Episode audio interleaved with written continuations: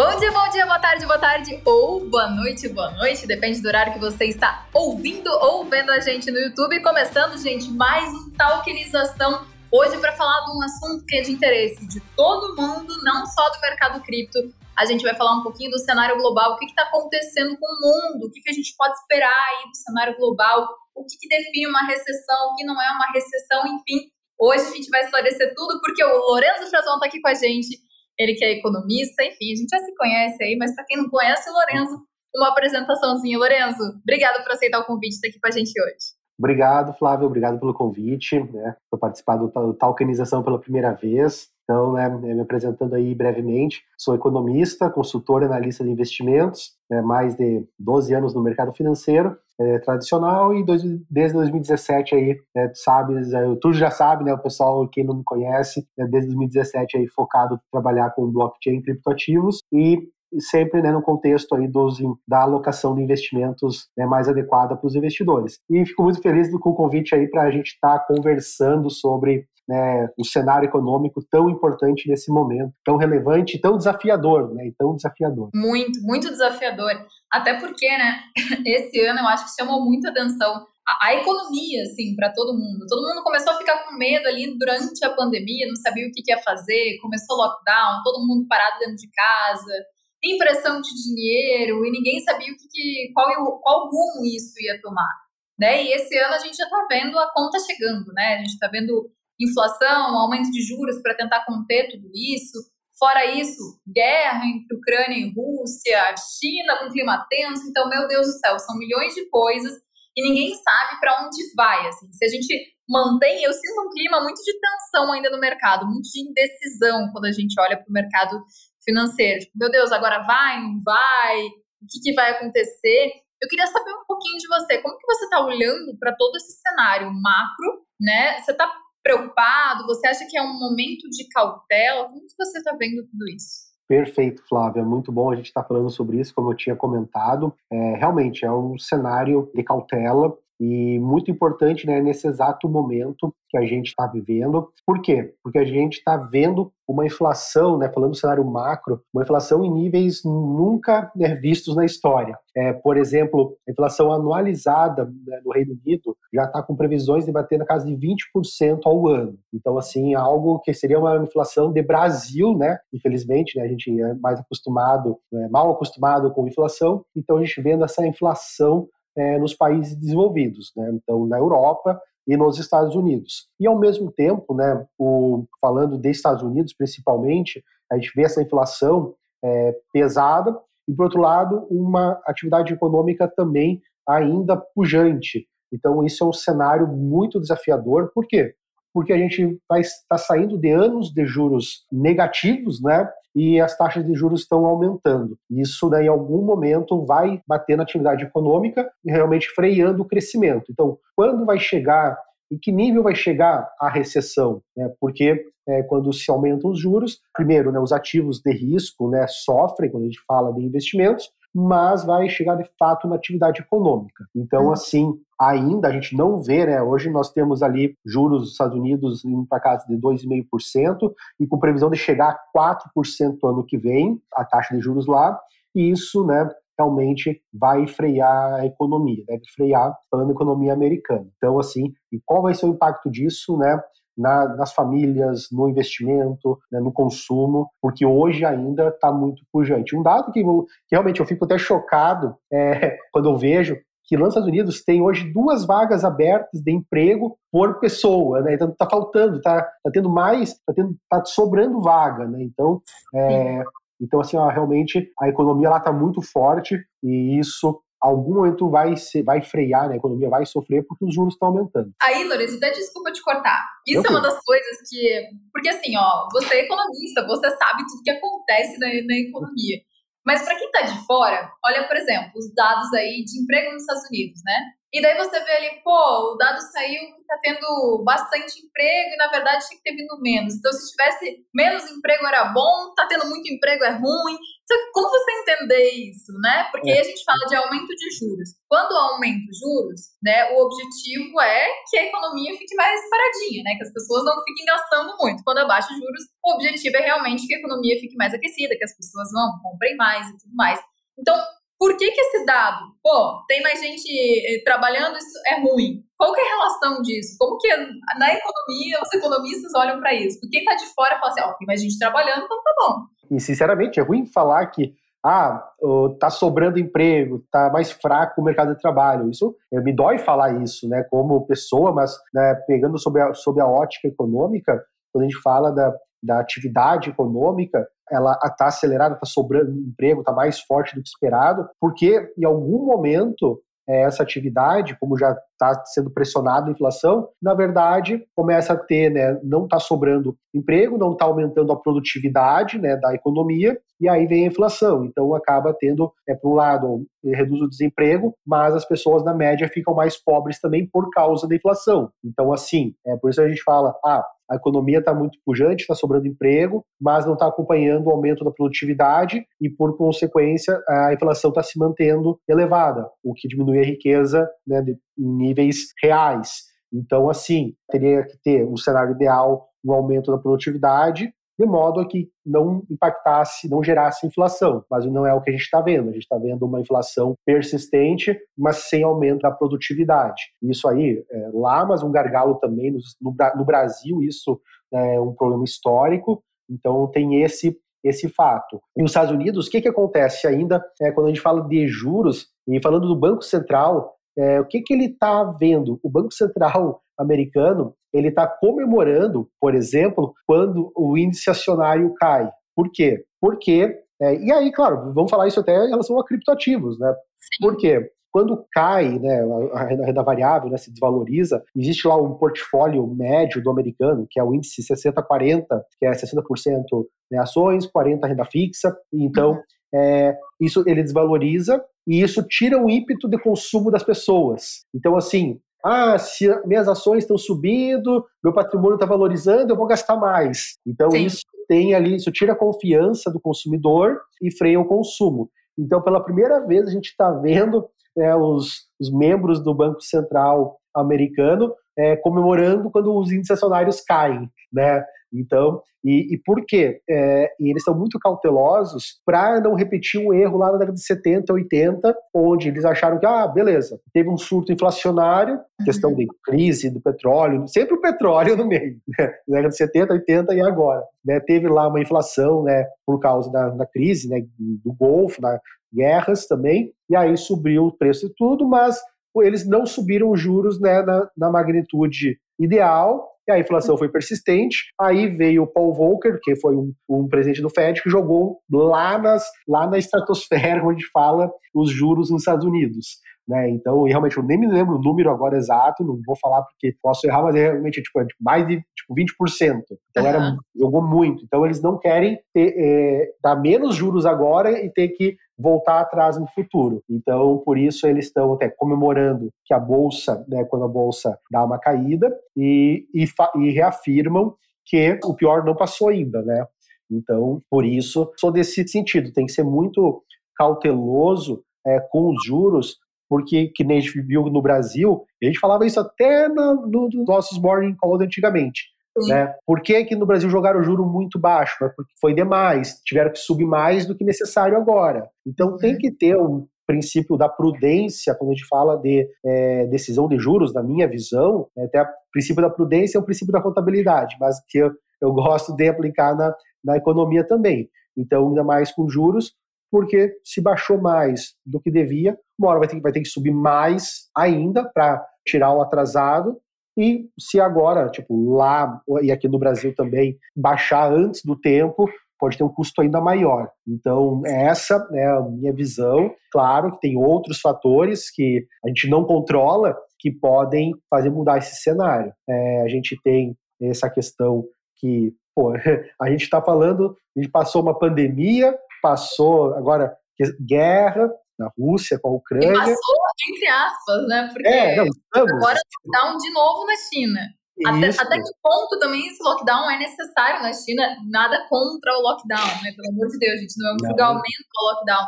Mas até que ponto esse lockdown na China ele tem sentido? Porque eles já fizeram um lockdown Covid zero esse ano. Deu para ver que o Covid zero não, não tem, impossível um Covid zero, né? Não tem como controlar, não sei que você tranque todo mundo numa caixinha. Então, aí agora fizeram um outro lockdown. É extremamente afetada a produção, a economia do país e fora também, né? Levando em conta que a China é uma grande potência. Então, assim, Covid está aí ainda, não na proporção que estava antes, mas está aí ainda. Guerra entre Rússia e Ucrânia. Taiwan aí também agora derrubou um drone, que eu vi tava vendo essa semana, derrubou um drone lá da China, alguma coisa assim. Meu Deus, tá tudo meio tenso, né? Ainda tá tenso, ainda tá tenso. É, a gente nem, nem tinha falado de China ainda, porque, né, a China com, esses, com essa política aí de lockdown de Covid zero, né, esses lockdown, na maior cidade, na mais populosa cidade da China, por exemplo, isso tem impacto realmente na, no crescimento, no consumo de matéria-prima, minério, isso, né, até o minério tem caído nos últimos dias, porque realmente vai ter uma desaceleração e podemos ter algo muito inédito histórico esse ano. Não dá para afirmar ainda, mas é possível que o Brasil cresça mais que a China. Então, assim, e aí, claro, depende ali dos de alguns de dados ainda, mas está caminhando para essa possibilidade. E realmente isso é um fato inédito. E, e a China é uma caixinha de surpresas, né? A gente não sabe como está lá o, o, sistema financeiro dele, não é, não é aberto, né? É, uma, é, um, é, é obscuro, é área de construção civil. Tivemos o caso da Evergrande, que foi a falência, né? Mas o governo socorreu, e agora está tendo o caso das pessoas não estarem, estarem parando de pagar né, os seus financiamento imobiliário não é nem financiamento, né? É o financiamento, mas por quê? Eu não digo financiamento, financiamento imobiliário, porque geralmente a poupança do chinês é imó são imóveis. Então ele tem um imóvel, ele investe em outros, né? Então assim, só que eles estão parando de pagar porque está tendo risco das construtoras não entregarem uh, os apartamentos. Então eles estão até parando de pagar por causa disso. Então tem até uma questão que a gente que poderia acontecer, que a gente não sabe, que é alguma questão de convulsão social na China. Né? Então seria um risco que a gente é uma que eu falo, uma caixinha de surpresas a China. Né? Então a gente não poderia ver assim, posso estar falando uma grande besteira, mais ou menos o que aconteceu na crise de 2008, assim, ver realmente grandes empresas, grandes é. bancos é, é, aí, aí, pode, porque a gente é, não sabe quem está exposto ao risco dessas construtoras? Será que, ah, se uma construtora chinesa quebrar, será que um fundo americano, um fundo europeu investiu, um banco emprestou? Então, assim, ó, é, o sistema financeiro é muito interligado. Então, assim, ah, pode, pode acontecer algum problema sério, com certeza. É um cisne negro. É, não ser um cisne negro porque a gente já está falando, mas pode acontecer alguma coisa, né? Então, é bem, é bem, é bem, é bem, bem complicado, porque estamos falando de um país que é uma ditadura, não é? Ele tem ali o, o shadow banking, então temos que ficar muito de olho nisso. E aí, é, Lourenço, a gente fala de China, que o clima tá tenso, até tem umas teorias da conspiração, né? Porque China e Rússia são aliadas, Aí tem essa questão da produção, e a China e a Rússia também são uma potência, né? E agora a Rússia também cortando aí gás né, para a Europa, e todo mundo preocupado com, com o inverno europeu que talvez eles estejam se unindo daí para realmente se tornarem a grande potência realmente mundial e derrubar os Estados Unidos.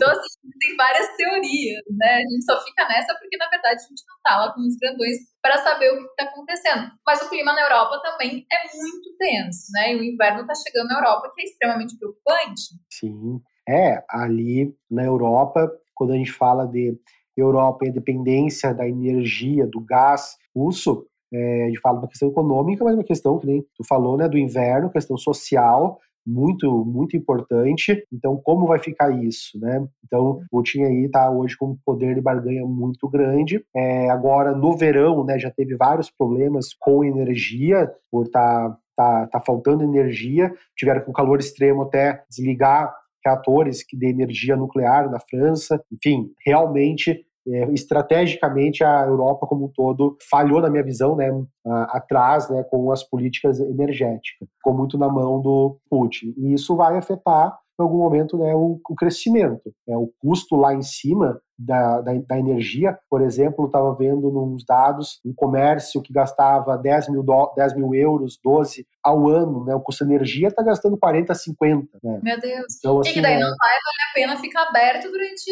o é, inverno. Daí não vale, não vale abrir, alguém vai, alguém vai pagar a conta, o negócio vai fechar. Então, assim, é, então falando do comércio, mas aí as pessoas, né? Então, claro, os governos vão fazer o máximo pelas pessoas, mas vai ter um impacto aí pesado, na minha visão, na questão econômica. E é por isso que a gente vê cada vez mais o euro perdendo força em relação ao dólar. É, uhum. E na minha visão, né, claro, aí, visão do Lorenzo, eu penso né, que o preço justo é entre 0,80 e 0,90 do euro em relação ao dólar. Então, uhum. assim, uhum. é, eu vejo que isso aí está os dias contados e realmente o, o euro vai se enfraquecer. E aí, claro, aí tem a questão da assimetria entre os países né, da Europa. A gente fala da Alemanha uma coisa, mas a Alemanha leva nas costas né, vários outros países que têm déficits né, muito grande, né, população, produtividade muito baixa. Então, até quando a Alemanha também vai é, levar nas costas a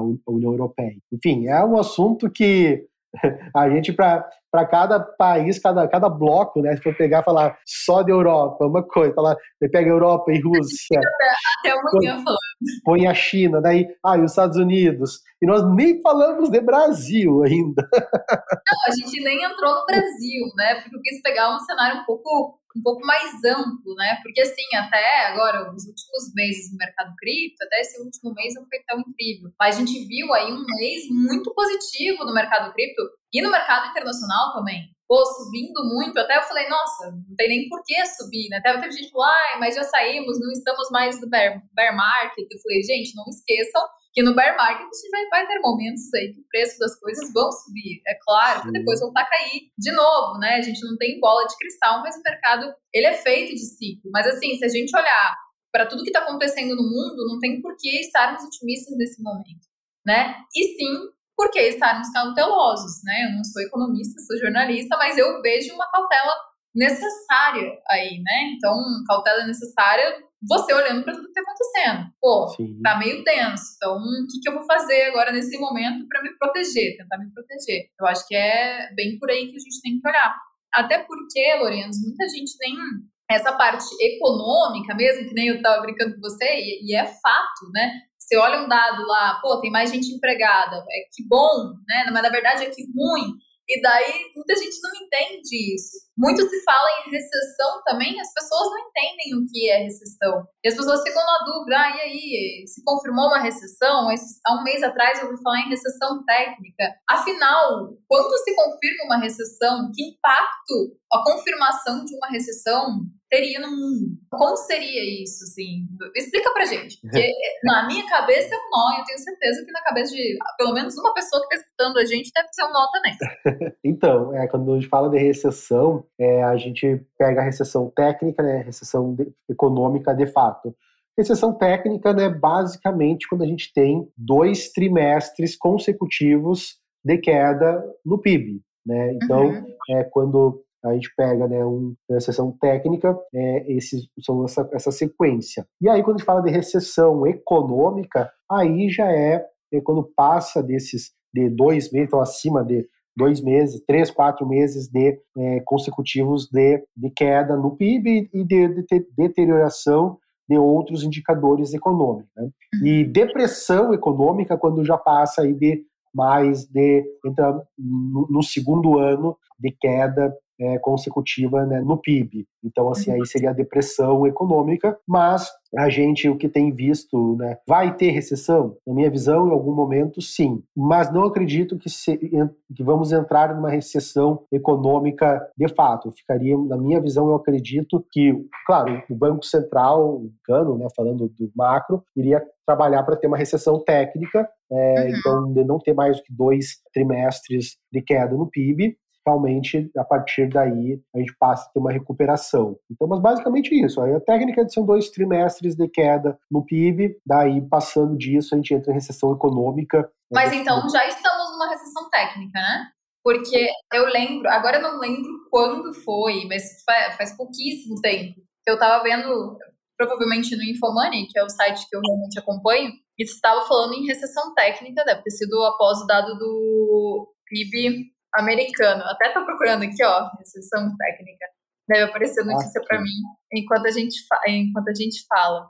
Mas estavam falando já, ó, até uma semana atrás, na verdade, eu vi há mais de uma semana atrás, ó, o PIB dos Estados Unidos cai para 0,6% e confirma a recessão técnica. Então, sendo confirmado. Assim, a gente, claro, viu os mercados reagindo, os mercados recuando bastante, né? Até porque a gente teve anos muito positivos, né, na renda variável, aí a gente teve é, anos muito positivos para o mercado cripto, para a bolsa no exterior, enfim.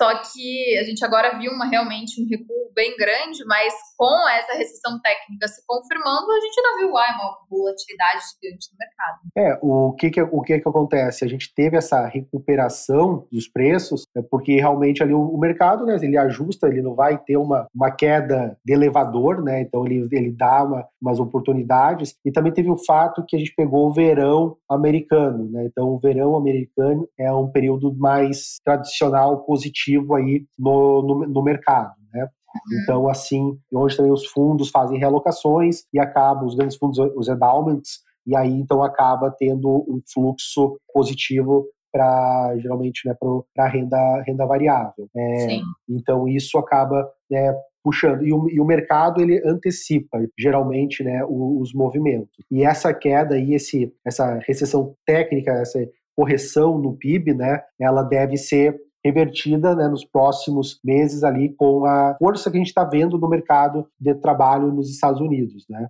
Então, assim, não, a gente deve manter e não entrar na econômica, né, de fato, agora, porque só esse indicador está vindo né, negativo, né, o, o, PIB. Então, na uhum. recessão econômica, tem a, deteriora, a deterioração de outros, né, outros indicadores também, com o aumento do desemprego, né, também, que é o que não está tendo agora, né. Então, é, isso aí, de fato, e, e vem nessa queda do PIB, nessa é, vem pela falta que eu falei no começo lá da produtividade. Né? Então, aumentou trabalho, aumentou é, salário, produtividade e está tendo inflação. Né? Então, a gente entraria na recessão econômica com aumento da, do desemprego também. Uma coisa interessante que a gente fala de juros aumentando nos Estados Unidos, é um ativo que diretamente impactado de forma negativa é o ouro. Né? O ouro visto como uma reserva de valor, e aí o hum. Bitcoin também, né? Porque ah, é, então o ouro tradicionalmente é uma proteção, é, mas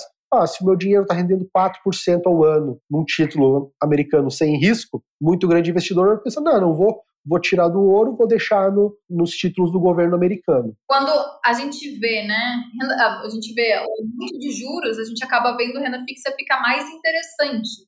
Né? Até porque é mais estável, né? é mais seguro do que a renda variável. Então, Sim. muitas pessoas acabam migrando. Então, eu até é, eu lembro quando todo mundo começou a ficar com ai meu Deus, mas por que cripto está caindo? Né? Por que, que o Bitcoin está caindo? Se tem toda a questão do fundamento, se falam né, que o Bitcoin é uma reserva de valor. Mas também há muita gente está no mercado cripto por pura especulação. As pessoas não estão, a maioria não está por fundamento. A maioria está ali para especular.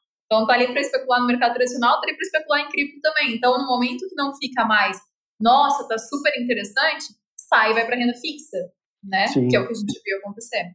É, e a gente vê isso é, lá e aqui no Brasil também, porque é, hoje já vai fazer dois anos e meio né, que as pessoas estão que investem em renda variável estão sofrendo e hoje a renda fixa está pagando taxas, né, fantásticas. Né? Então, é, com a Selic em 13, é, quase 14%, a renda fixa aí com taxas muito altas. E lá fora está começando a acontecer isso também. Então, os títulos lá americanos, né, pagando juros reais, o que não fazia tempo que não acontecia. Títulos de curto prazo pagando juros reais muito bons. Né? Então, as pessoas vão ficam mais conservadoras né, nesse cenário. Com certeza. E aí, Lorenzo, eu não ia entrar muito em Brasil, mas eu quero entrar agora em Brasil um pouquinho com você, né? Porque a gente está falando de aumento de juros e aqui subiu bastante os juros também. Então, assim, é, o Brasil, ele agiu na hora certa? Mais certo do que os outros lugares, os outros países? Nós, nós erramos, mas acertamos, né?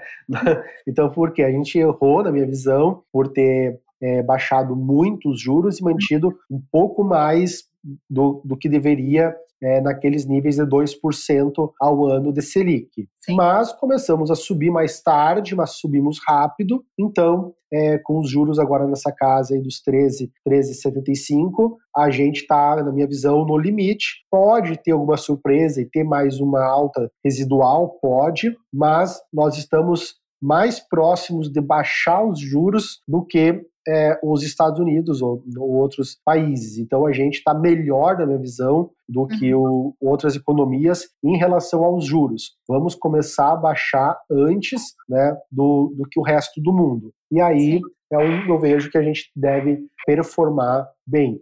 Porque a gente é um, nós somos um país que tem todos os insumos, né? E está passando por reformas que vão trazer a sustentabilidade de um PIB saudável, né, vindo do investimento privado. Então, assim, eu vejo que a gente está num cenário muito, muito positivo para o Brasil. Então, o nosso agro também é muito forte, né? Se a gente é. vê nosso país tem um potencial gigantesco, sempre teve, né? Sempre então, tivemos. continua tendo o poten um potencial gigantesco. Mas a única coisa que me preocupa nesse momento, agora falando como Flávia mesmo, é o cenário político, independente, gente. A gente não vem discutir política aqui, a gente nem vai discutir política, mas é o cenário político. Então, assim, pô, legal, o Brasil aumentou juros ali na hora certa, tudo, né? Mas o resto do mundo tá meio um caos política a gente não sabe para onde vai, o que, que, vai acontecer. Nesse cenário, o que, que, eu, Flávia, investidora, fiz? Eu busquei diversificar cada vez mais a minha carteira, né? Para me proteger realmente de qualquer situação que a gente pode ter aí que a gente não está prevendo. Porque é isso que eu acho que os investidores têm que pensar, pô, ok, cenário mundial aí não tá legal, mas e o que, que vai me impactar isso? Né? O que, que eu tenho a ver com isso lá, que a China tá, sei lá, tá fazendo lockdown, que os Estados Unidos estão tá aumentando juros, de que maneira isso vai impactar a minha vida e como que eu posso me precaver de tudo isso. Então, na minha concepção, eu busquei realmente diversificar mais meus investimentos. Não sei se eu fiz certo, não sei se eu fiz errado, mas assim, eu queria saber de você, Lourenço. O Lourenço, economista, e o Lourenço, investidor também. Como que as pessoas olham para tudo isso que está acontecendo no mundo e falam assim, ó, isso vai impactar na minha vida sim. E o que, que eu preciso fazer para, tipo, diminuir esse impacto? Perfeito. É, e aí você falou uma coisa importante, Flávia, que é a diversificação. Então, assim, o que a gente sempre viu muito, infelizmente, no mundo de criptoativos, as pessoas vendo só cripto como investimento, como, como alternativa. Mas não, esse tipo de investimento tem que ser uma parte da carteira. Então, o que, que acontece? Muitas pessoas, infelizmente, que não tinham essa visão, estão passando a ter pela dificuldade. Eu falo, no momento bom tudo dá certo, ninguém quer falar do, da coisa do momento ruim. Agora estão aprendendo aquilo que a gente falava sempre. Ah, você vai investir em criptoativos ou em ações, algo que o valor que não vai ser necessário o uso em dois, três, cinco anos. Perfeito? É, então, porque você começou um ano atrás, você comprou cripto, você pode estar tá no, no, zero a zero, né? É, tá perdendo, né? Um ano atrás está perdendo, mas se não se não está precisando, ok, deixa lá. Outro Sim. valor que você precisa por alguma questão de, de mudança de vida né, pessoal, você tem que se proteger. E aí eu falando da Flávia, a Flávia está no momento que a vida dela está mudando. Então, está vindo o herdeiro, então é, vai mudar, vai mudar a, a, configuração da família, vai ter que ser mais cautelosa, vai ter que diversificar, vai ter gastos. Então, assim como a gente fala, é, quando a gente faz um planejamento financeiro para algum cliente, é, tem que cuidar até esses, esses pontos pessoais. E como o cenário global está mais difícil, naturalmente, a pessoa que está no momento da vida com um possível aumento de gastos, enfim, ou mudança, tem que se tornar mais cautelosa. E aí diversificar, e entrar na renda fixa, aproveitar, porque hoje o dinheiro de forma nominal está rendendo quase 1% ao mês, né? Então, assim, não é algo que muito bom. Eu tenho um cliente, por exemplo, que reservou um valor lá para investir na clínica, vai, vai fazer montar uma clínica nova o dinheiro está todo a renda fixa com liquidez imediata. Só que cada mês que passa, que a obra atrasa, ela está tá ganhando um valor muito bom na renda fixa. Até o ponto de falar, meu Deus, Lourenço, eu acho que será que eu vou fazer a clínica porque estou ganhando X aqui que sem trabalhar, mais um, um, 1% ao mês aqui, ó, sem fazer nada. É, então, é, mas eu falei, não, é para sempre isso. Então, é, os juros tendem a cair no que vem. Então, assim, mas tem que diversificar, tem que buscar as alternativas. Pô, tem agora uma coisa fantástica que são, né, tem na LIC os tokens né, recebíveis, então tem lá um, ju um juro, um juro real pingando na conta, então dá para se programar para manter o valor investido ali por um prazo curto, de acordo com os objetivos. Então, é isso, tem que diversificar mesmo, tem que diversificar e não ter vergonha de deixar o dinheiro no colchão, entre aspas, né, rendendo ali um jurinho, né, sem que não seja em, em Bitcoin, Ethereum, por exemplo. Diversificar e diversificar com segurança, né? No que você sabe. Também não adianta, ah, eu vou comprar ação e nem não entendi nada desse mercado ah, vou comprar cripto e não entendi nada de cripto. Então, diversificar no que você sabe. Um ponto que você tocou aí, que são dos tokens de ativos, e não é porque a gente está fazendo aqui o tokenização, né? É porque realmente, assim, tokenização de ativos, quando eu entendi realmente o potencial disso, que seria como se fosse uma renda fixa em cripto, para quem não entende. Então, meu Deus do céu, é sensacional. É isso, te traz um retorno, às vezes, muito melhor do que realmente se você estiver na renda fixa. Se você tiver um CDB, por exemplo. Então acaba sendo interessante. Mas você não vai botar todos os ovos na mesma cestinha, você tem que diversificar.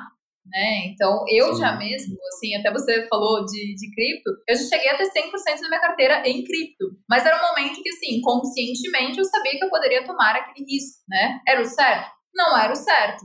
Mas foi o que eu fiz naquele momento. Não era o que eu recomendava, era faço o que eu digo, não faço o que eu faço. Mas foi o que eu fiz na época. E depois eu comecei a mudar. Eu falei, bom, vou diversificar aqui, que é a melhor opção. Então eu acho que nesse momento, é, diversificação de carteira, nesse em qualquer momento, né? Diversificação de carteira é a melhor forma de você se proteger, porque aí você não está ganhando em cripto nesse momento, mas você está ganhando ali renda fixa, você está ganhando, sei lá, um dólar, você está dolarizado, você tem em alguma parte você está ganhando e vai estar tá sempre ganhando, né? Eu acho que é, é por aí. Isso mesmo, é, tem que estar tá sempre tendo um retorno e os tokens recebíveis, né, por exemplo, fazem essa, essa função e uhum. quando o cenário estiver mais claro, a gente pode voltar a tomar um risco maior, né? Então, é, tem que, que falo, pô, eu sou também assim, eu sempre fui fã e acredito na tokenização piamente, né, para tudo. Então, assim, e a gente está tendo cada vez acesso a melhores oportunidades, né? Então, a gente, porque eu tenho trabalhado também com alguns projetos de captação para empresas, né, de recursos, e a gente vê, né, que fica muito, aí já entrando na parte técnica, fica muito, muita taxa no intermediário.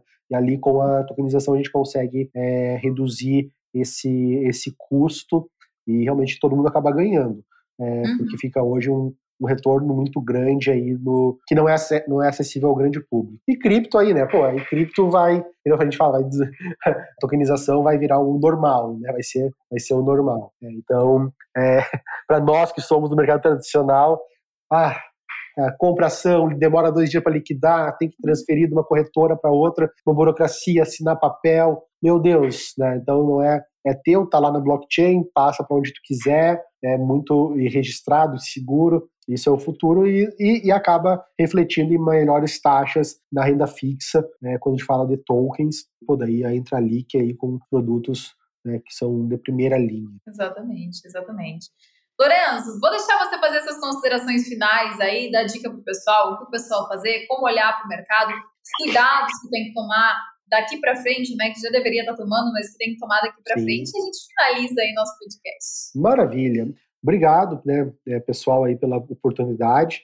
E, mas basicamente isso, pessoal. Então, público que está nos ouvindo, a questão de cuide né, do seu patrimônio, é, tenha em mente que o cenário é desafiador, falando de forma global e nacional, muitos desafios. Então, bolsa caiu, Bitcoin caiu, vou comprar tudo. Não, calma. Então vai aos poucos. Está no mercado de baixa, então assim, não se sabe quanto vai durar. Então, assim, é, diversifiquem, vão comprando aos poucos, né, criptoativos, ações, mantenham liquidez. Ah, vou viajar ano que vem, vou querer trocar de apartamento. Mantenha esse dinheiro né, de uma forma segura, numa renda fixa, e o restante, né, se planeje bem, corra um risco né, de acordo com o que você pode. E tenha em mente que o cenário é desafiador, tem então a diversificação é essencial, mantenha-se informado, né, porque o que a gente está falando hoje pode mudar semana que vem, a economia totalmente interligada né, com a globalização, então a gente tem que ter tá sempre, é, não olhando os investimentos sempre, mas uma vez por semana, cada 15 dias, olhar, ver como que está o cenário, se a minha carteira de investimentos está de acordo com esse cenário econômico global. Então, isso né, que eu quero frisar. Ontem aí também precisar de ajuda aí nas redes sociais, Twitter, Instagram, estou à disposição. E mais uma vez, obrigado, Flávia, por estar tá aí é, convidando aí para participar do Talkinização. Obrigada a você, Lorenzo. Muito bom ter você aqui. Entendi muito melhor agora sobre essa parte de recessão e tudo mais. Tenho certeza que esclareceu muita dúvida do pessoal. Trouxe bastante consciência, porque eu acho que é isso. A gente tem que ter pé no chão, consistência nos investimentos, diversificar a carteira aí, ficar atento a tudo que está acontecendo no mercado.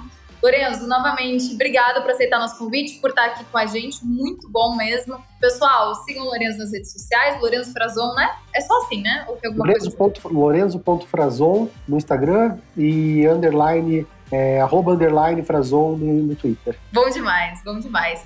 E pessoal, lembrando para vocês, nove e meia da manhã, todos os dias de segunda a sexta-feira, não estamos todos os dias, de segunda a sexta-feira, a gente está no YouTube, aí com Hora Cripto, trazendo análise do mercado para vocês muita informação. Espero que vocês tenham gostado. Semana que vem tem mais. Muito obrigada, pessoal. Obrigada, Lorenzo. Obrigado. tchau, tchau. tchau. pessoal.